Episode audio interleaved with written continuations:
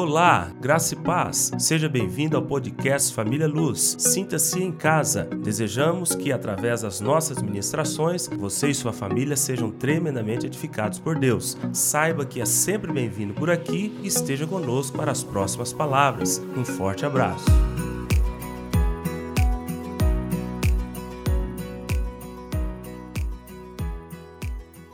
A graça e a paz do Senhor Jesus. Amém. Bom dia. Quantos já se depararam com uma barreira, uma muralha? Não é física, não é um muro, mas algo que para você se tornou um obstáculo, uma barreira, algo que aos seus olhos você pensou bem se você tinha as condições de superá-la. Quantos aqui já tiveram situações como essa? Eu vou levantar bem alto aqui, porque se você não teve, eu vou orar para você subir, você está pronto, né? Quantas situações nós vivemos em que nós nos deparamos com obstáculos, com situações que aos nossos olhos são intransponíveis. E Charles?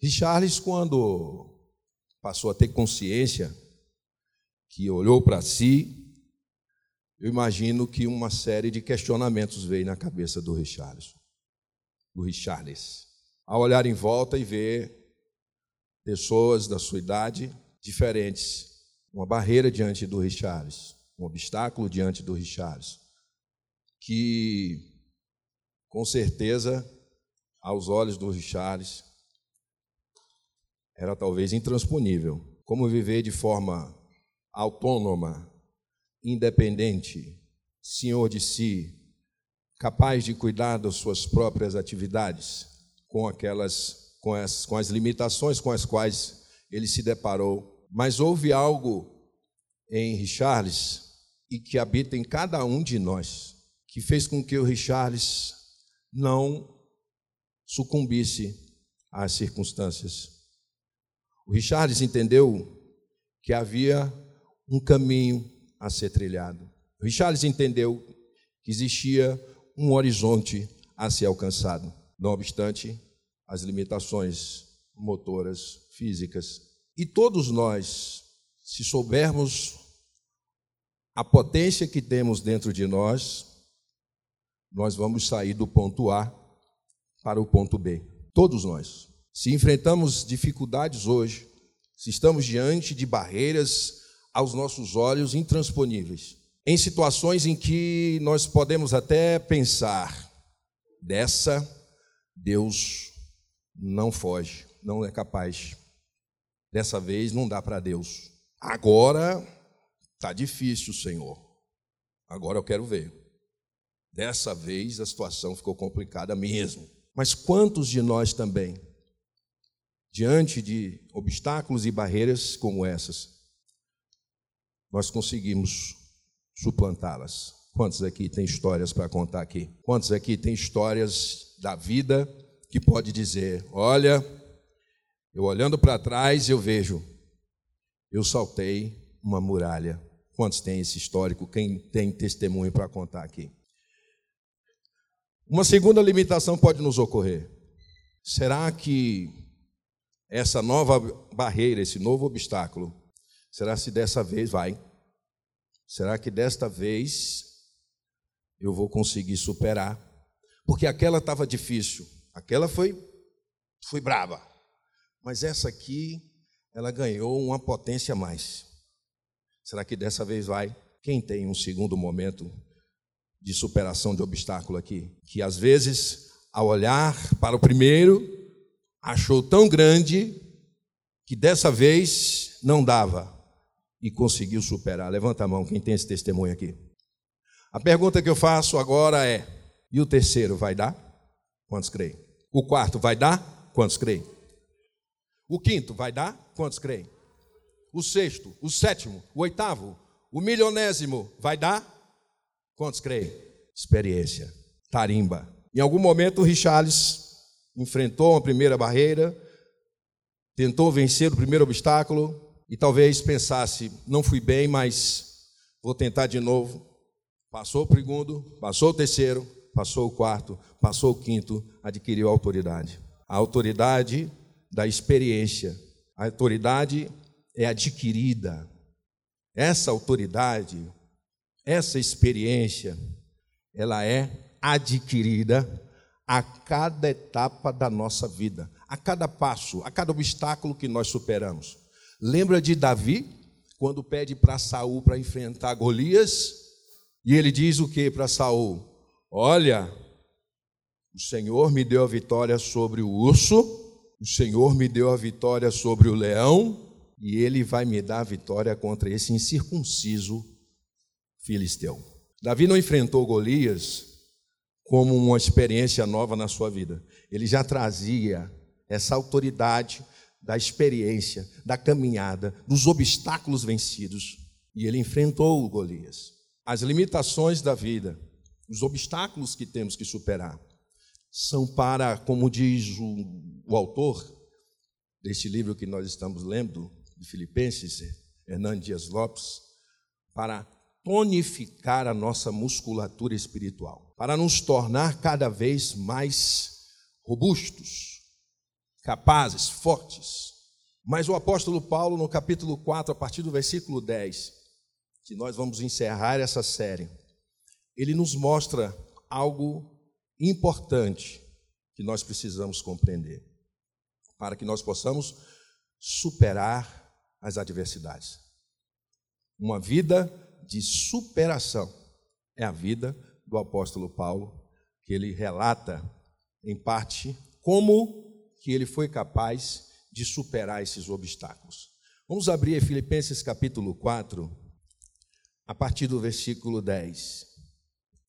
Carta de Paulo aos Filipenses, capítulo 4, versículo 10 em diante. Nós encerramos a série Filipenses nessa manhã. Diz assim: Alegrei-me sobremaneira no Senhor, porque agora, uma vez mais, renovastes a meu favor o vosso cuidado, o qual também não já tinhas antes, mas vos faltava oportunidade. Digo isto não por causa da pobreza, porque aprendi a viver contente em toda e qualquer situação. Tanto sei estar humilhado, como também ser honrado de tudo e em todas as circunstâncias já tenho experiência, tanto de fartura como de fome, assim de abundância como de escassez. Vamos ler juntos esse versículo 13? Tudo posso naquele que me fortalece. Vamos repetir? Tudo posso naquele que me fortalece. Todavia fizestes bem associando-vos à minha tribulação e sabeis também vós, ó Filipenses, que no início do Evangelho, quando parti da Macedônia, nenhuma igreja se associou a, comigo no tocante a dar e receber, senão unicamente vós outros. Porque até para Tessalônica mandastes não somente uma vez, mas duas, o bastante para as minhas necessidades. Não que eu procure o donativo, mas o que realmente me interessa é o fruto que aumente o vosso crédito. Recebi tudo e tenho abundância, estou suprido, desde que Epafrodito me passou as mãos o que me veio de vossa parte como aroma suave, como sacrifício aceitável e aprazível a Deus. E o meu Deus, segundo a sua riqueza e glória, em glória, há de suprir em Cristo Jesus cada uma de vossas necessidades. Ora, a nosso Deus e Pai seja a glória pelos séculos dos séculos. Amém. Saudai cada um dos santos em Cristo Jesus. Os irmãos que se acham comigo vos saúdam. Todos os santos vos saúdam, especialmente os da casa de César. A graça do Senhor Jesus Cristo seja com o vosso espírito. Amém? Concluímos Filipenses, a carta aos Filipenses. A carta da alegria. Essa passagem é o que nos aponta o motivo do apóstolo Paulo escrever para a igreja. Ele recebeu o donativo da igreja. Ele recebeu as ofertas da igreja. Ele recebeu pelas mãos de Epafrodito, um pastor da igreja de Filipos, as ofertas que a igreja tanto queria entregar. Lá em 2 Coríntios capítulo 8, o apóstolo é, relata é, com um pouco mais de cuidado essa vontade, esse desejo, essa generosidade da igreja de Filipos. O apóstolo Paulo diz: Olha, essa igreja essa igreja da Macedônia, essa igreja com muitos rogos, clamava por participar da assistência aos santos. Essa igreja clamava, pedia de joelhos: deixa eu ofertar, deixa eu ajudar, deixa que nós, como comunidade, possamos ajudar com as nossas ofertas. E diz o apóstolo que eles faziam isso acima das suas, da sua capacidade. Eles não davam aquilo que sobrava. Não era uma igreja pujante, mas apesar das suas necessidades, ela clamava, orava, pedia ao apóstolo: deixa a gente ajudar. É igual nós aqui, é igual nós. Deixa a gente contribuir, deixa a gente ajudar, deixa a gente ofertar. O que está precisando aí? Estou aqui, pronto. Estou aqui para contribuir, me ajuda. E o pastor dizendo: calma, meu irmão, agora não, calma, não, não, não, não, não. E a igreja, todo mundo em fila, ajuda, a gente quer ajudar. Hashtag ajuda agora. Essa igreja era tão generosa que ela clamava por ofertar acima da sua capacidade. Isso levou o apóstolo a escrever. Com certeza, Epafrodito falou um pouco de como eles viviam lá, como eles estavam, como eles haviam deixado e como eles se encontravam. E ao vê-los tão generosos, o apóstolo Paulo praticamente não censura os irmãos, ele vai e diz: Puxa vida, o trabalho não foi em vão. O evangelho, o verdadeiro, o único, foi pregado e já está dando fruto, e frutos poderosos, porque a verdade foi semeada e o fruto chegou às minhas mãos, não como uma ajuda meramente dos irmãos para com ele. O apóstolo, ele foi ele se alegrou, mas ele foi reverente às ofertas que recebeu. Ele tinha convicção de que aquelas ofertas que chegaram nas suas mãos vinham de Deus. Ele tinha convicção de que tudo aquilo que Epafrodito colocou nas suas mãos e que ele disse que era suficiente para as suas necessidades, vinha da parte de Deus. Isso trouxe uma maior alegria ao seu coração, de saber que o Senhor estava a cuidar dele em toda e qualquer situação. Mas o apóstolo, para vencer isso, para ter essa consciência, ele teve que aprender. Ele diz no versículo 10, no versículo 11, ele diz: Digo, não por causa da pobreza, porque aprendi a viver contente em toda e qualquer situação. Aprendi a viver contente. O contentamento não é uma mera alegria. Eu recebo salário hoje, estou feliz. Os débitos entram, estou triste. As contas chegam, fico mais triste ainda. Né? Choveu, estou triste. Ou estou alegre, não sei, né? Tem gente que gosta. Fez sol, estou feliz. Contentamento é suficiência.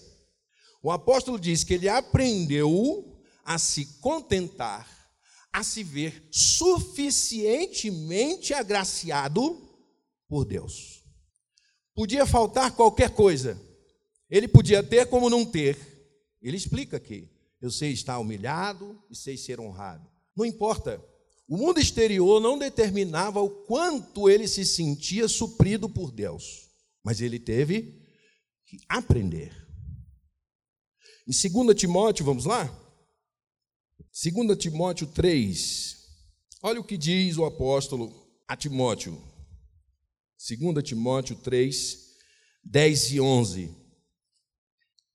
Ele diz: Tu, porém, tens seguido de perto o meu ensino, procedimento, propósito, fé, longanimidade, amor, perseverança, as minhas perseguições e os meus sofrimentos, quais me aconteceram em Antioquia, Icônio e Listra, que variadas perseguições tenho suportado. Ele fala isso com uma, com uma exclamação. De todas, entretanto, me livrou o Senhor.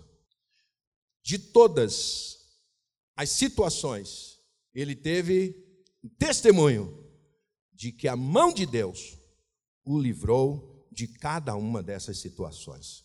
A experiência adquirida por todas as circunstâncias que o apóstolo viveu. E em todas, seja em abundância, seja em escassez, seja na alegria, no aniversário, num casamento, seja no luto, seja na prisão, ele enxergava a mão de Deus, ele enxergava a provisão de Deus, ele sabia que o Senhor era com ele. Por isso ele diz: Tudo posso naquele que me fortalece. Tudo posso. Todas as circunstâncias estão ao alcance de serem superadas na força do Senhor. Ele não fala isso como alguns usam, de forma altiva e soberba. O Senhor não socorre os irresponsáveis. O Senhor não envia anjo para aqueles que saltam do pináculo do templo. Salta daqui abaixo. Está escrito que o Senhor dará ordem aos seus anjos ao vosso respeito e eles te tomarão pela mão. Ele diz: está escrito, não tentarás o Senhor teu Deus. Jesus não saltou. O que o apóstolo está falando do tudo posso é dentro do propósito de Deus. Romanos 8, 28 diz o quê? Que todas as coisas cooperam para o bem dos que amam a Deus, vírgula, daqueles que são chamados segundo o seu propósito. Ah, tá dando certo, Deus está nisso. Tá dando certo, ó. Cheguei, a porta abriu sozinha, é Deus. Se não tiver propósito, você vai cair no abismo com essa fé aí. Mas o apóstolo aprendeu, e Charles aprendeu. Quem vai dizer para ele que ele não pode alguma coisa? Quem vai dizer para ele? Ah, vou tocar piano. Hum, acho que não dá não, hein, Charles? E Charles alinha a espinha dele, faz assim com o pé, né? Me dá um piano aí. Ele tem raízes sólidas, profundas, naquilo que Deus estabeleceu para a vida dele. Salmo 139, vamos lá? Eu gosto muito dele. Olha o que o Salmo 139 diz. Versículo 14 ao 16. Do 13. Pois tu formaste o meu interior, tu me teceste no seio da minha mãe, graças te dou, visto que por modo assombrosamente maravilhoso me formaste. As tuas obras são admiráveis e a minha alma o sabe muito bem. Os meus ossos não te foram encobertos, quando no oculto fui formado e entretecido como nas profundezas da terra. Os teus olhos me viram a substância ainda informe, e no teu livro foram escritos todos os meus dias, cada um deles escrito e determinado, quando nenhum deles havia ainda. Nós só estamos aqui pela vontade de Deus. Quando meu pai e minha mãe se encontraram, na década de 69 lá, foi porque assim Deus estabeleceu. Vai ser concebido, vai nascer. E os dias escritos e determinados não são a destinação atual que nós vemos. O que é que eu quero dizer com isso? Traficante não foi propósito de Deus. Deus não fez ele traficante, não fez ele roubador, não fez ele mentiroso. Salomão diz que Deus fez o homem perfeito, mas este se meteu em muitos problemas.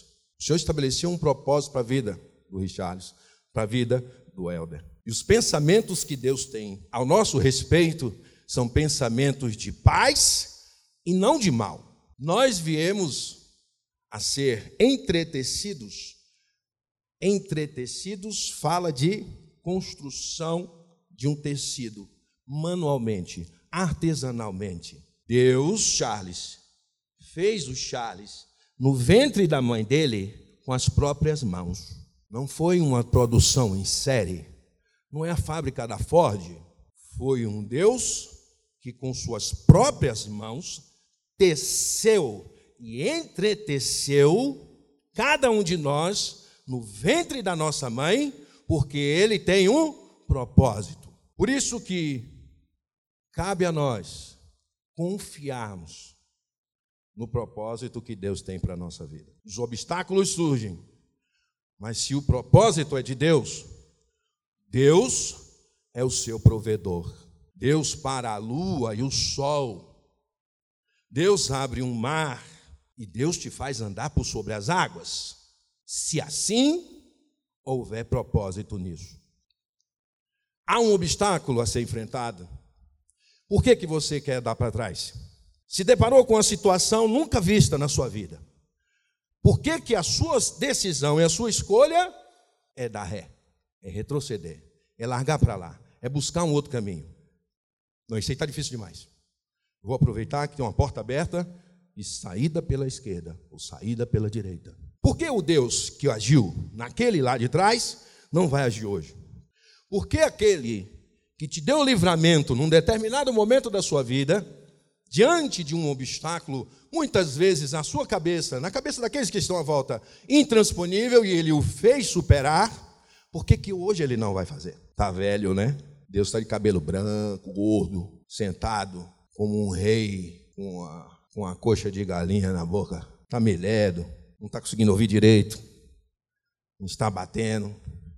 E ele está lá envolvido com uma cuidadora, tem uma cuidadora para ele lá, uma anja, cuidando de Deus, porque já está meio velho. Ele é o mesmo ontem, hoje e eternamente. Você sabe por que ao ler Filipenses, por exemplo, faz sentido? Porque a palavra de Deus é viva. A mesma que foi dita lá, ressoa cá e vai continuar reverberando. É a mesma. Aquilo que foi dito aos antigos é dito para nós.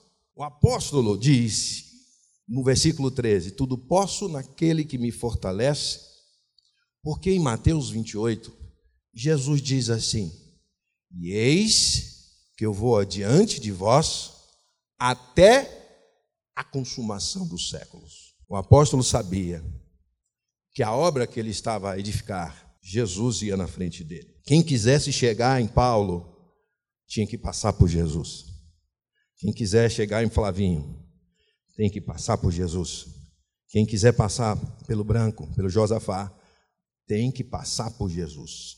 Ele tinha essa certeza. Ele sabia que não haveria obstáculo intransponível diante dele se a força dele estava no Senhor. Ele não assumiu para si o poder de fazer, mas ele tinha consciência de que aquele que o chamou aquele que o vocacionou, era ele que ia suprir cada uma das suas necessidades. Quando ele diz, olha, eu aprendi a viver contente, não por conta da pobreza, mas aprendi a viver contente em toda e qualquer situação, não foi para dizer para os filipenses, porque é ruim, né? Você está ali, se articula, se movimenta, corre, consegue, está em dificuldade, consegue reunir os recursos, chega lá para o pastor Brito, o pastor Brito fala assim: Ah, tá bom, irmãos, eu nem precisava. Eu, eu aprendi a viver contente. Nem, nem. Se quiser levar de volta, pode. O apóstolo Paulo não está dizendo que, olha, eu gosto da dificuldade. Estou sofrendo aqui, mas estou achando é bom. Isso mostra que eu sou crente. Crente que não é perseguido, a gente ouve muito isso aí, né? Mas ele quer mostrar para a igreja algo superior. Ele quer dizer para a igreja que aquilo que eles estão fazendo o atendeu, tanto é que ele disse que ele se alegrou sobremaneira. O sobremaneira não é uma alegria efusiva, que ele saiu soltando foguete. É além. Era sobrenatural a alegria de Paulo. Mas ele quis mostrar para os irmãos que viviam em situação de dificuldade também. Porque ser missionário naquela época era dizer o seguinte: Jesus Cristo é o Senhor. Você sabe o que era isso que significava? O que é que ele queria dizer? Que nem César era Senhor. César, no Império Romano, era Deus. César era Deus. E todos aqueles que se convertiam à verdade de Jesus afrontavam a divindade de César, a divindade do império. Então, como é que os irmãos acham que eles viviam? Como é que eles viviam lá? César entrando de joelho? Olha, eles não, não veneram a César como Deus. Estão dizendo que, inclusive, esse Deus é um tal de Jesus. E diz que, além de Deus, porque ser Deus não era um problema. O problema era dizer que ele era Senhor. Senhor sobre o céu, sobre a terra e debaixo da terra. Nome sobre todo nome. E isso deflagrava perseguição. Então ele precisava ensinar a esses irmãos a viverem como ele, contente, em toda e qualquer situação. Paulo tinha divisas, Paulo tinha credenciais. Não era credencial como meu tempo de garoto, a gente falava de, de Forte Apache. Quem já brincou de Forte Apache aí? Era soldado de Forte Apache, né? Paulo não. Paulo chegava com as cicatrizes, com as marcas dos açoites, as feridas, as cicatrizes das perseguições, dos apedrejamentos. E ele continuava firme, crendo que o Senhor ia provê-lo no momento adequado. Ficou feliz de forma reverente, porque ele sabia que as ofertas dos irmãos tinham subido como aroma suave e Deus tinha respondido com a provisão. E ele diz que o que realmente me interessa não são as ofertas por e simples, mas o fruto, o resultado do seu ato de generosidade. O fruto que aumente o vosso crédito.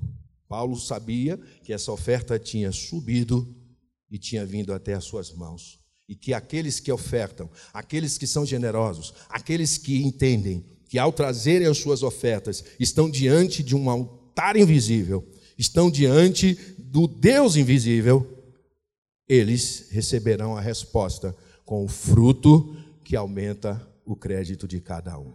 Quando nós trazemos ofertas, quando nós trazemos os dízimos, quando nós trazemos a nossa contribuição, é preciso compreender que há um altar espiritual. Não é o cesto, não é o prédio, mas é diante de Deus que nós estamos ofertando.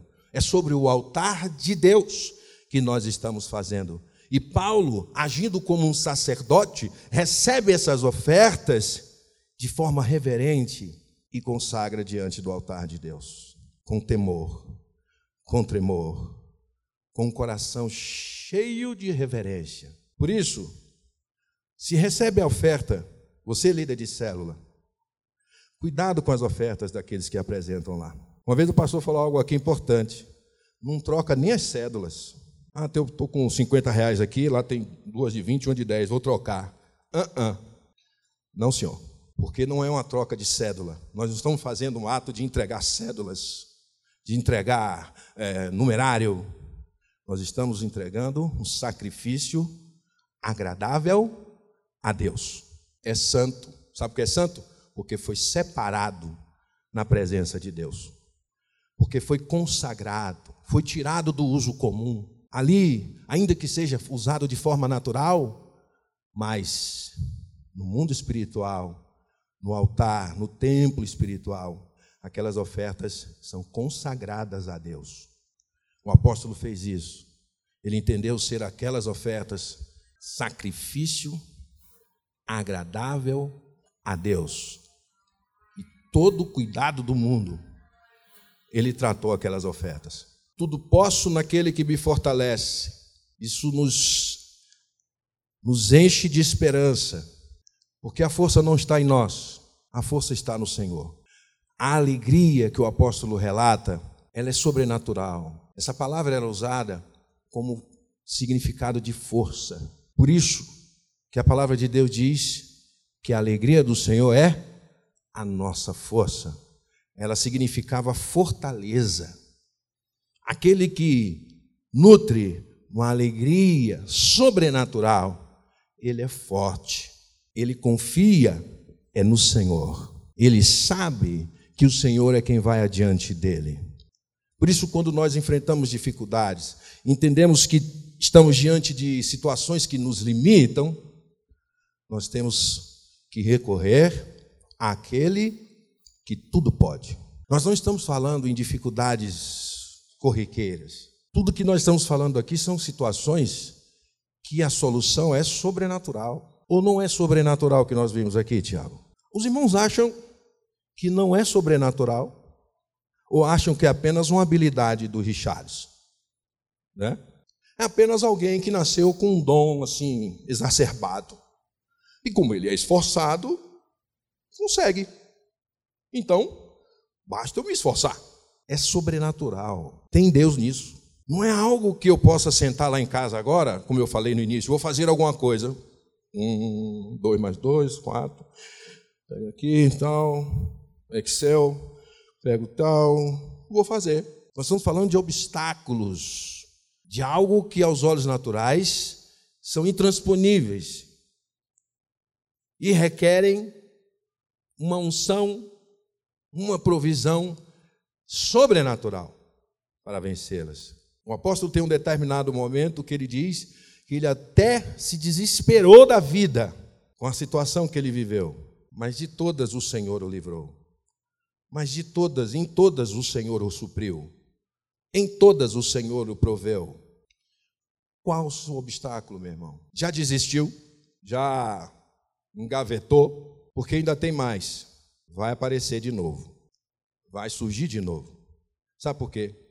Porque Deus tem um propósito na sua vida. O Senhor, ele não engaveta. O Senhor, ele não desiste.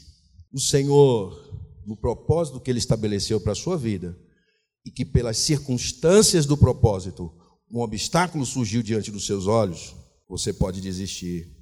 Só que Deus não. O Senhor vela pela sua palavra para fazê-la cumprir. Nós temos dois caminhos.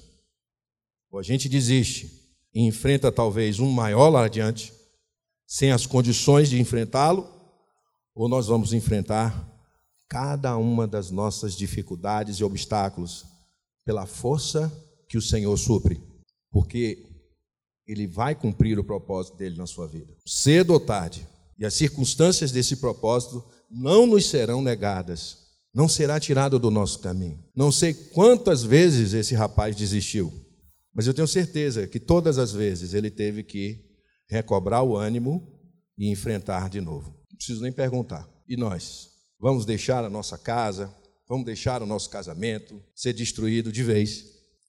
Vamos deixar a nossa caminhada ser embaraçada dessa forma, sem reagir?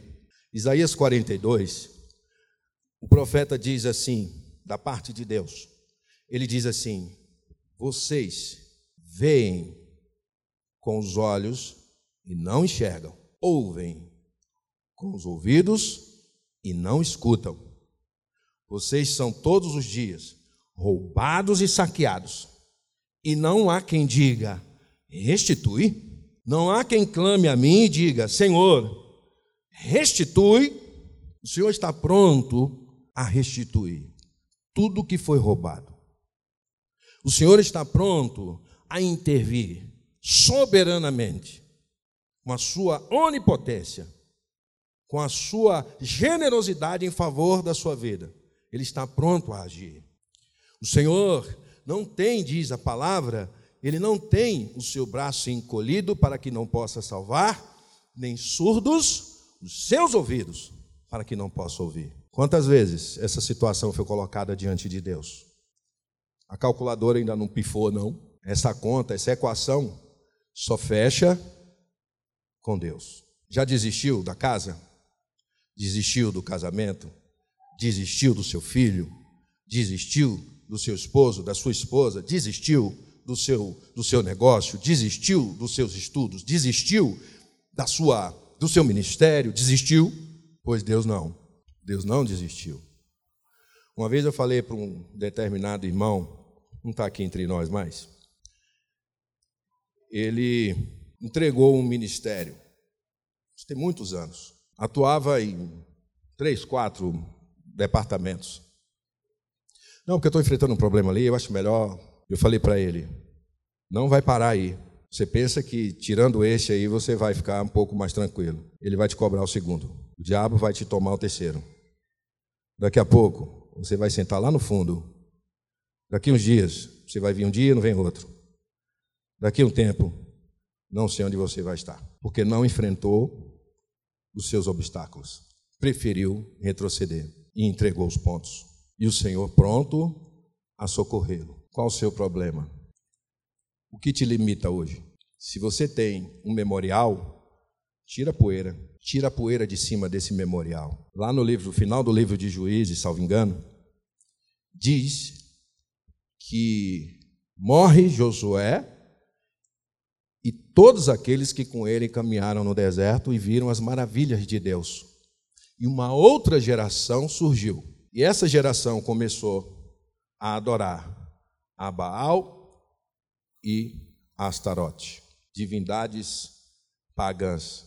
Vieram o tempo dos juízes e eles eram dominados, eles eram tornados cativos, vinha um juiz, libertava. Mas o que que faltou? Memória. Memória dos feitos de Deus. Memória do que Deus fez, faz, e isso vai determinar aquilo que ele fará. Memória. Por isso que no começo eu perguntei: primeiro obstáculo venceu? Pelas mãos de Deus? Testemunho. Segundo também. Terceiro, idem. Meu irmão, o quarto, quinto, vai desaguando. Mas se não tiver memória do primeiro, vai ter dificuldade no segundo, vai ser impossível o terceiro. Por isso, você tem testemunho aí. Você tem memória. Tá difícil, mas já esteve em outras oportunidades e o Senhor te livrou de todas. Por isso ele diz: "Aprendi a viver satisfeito, contente em toda e qualquer situação. Não há obstáculo que eu não possa superar pelas mãos do Senhor. Se eu tiver que andar a pé seco no meio do mar aberto que o Senhor abriu, eu vou andar. Se eu tiver que andar por sobre as águas, lá estarei também, porque quem vai adiante de mim é o Senhor Jesus Cristo, nome, único nome, debaixo dos céus, dado entre os homens, pelo qual importa que sejamos salvos. Ele está aqui hoje, ele habita em você e é ele que vai te fazer superar e suplantar os obstáculos da vida. Foi a primeira, a segunda, essa é o quê? Quinta, sexta, não interessa.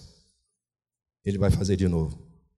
Ele vai fazer de novo. Basta erguer as mãos e dizer: Senhor, restitui, me restitui a fé, me restitui as forças, me restitui a consciência, me restitui a revelação, me restitui o vigor.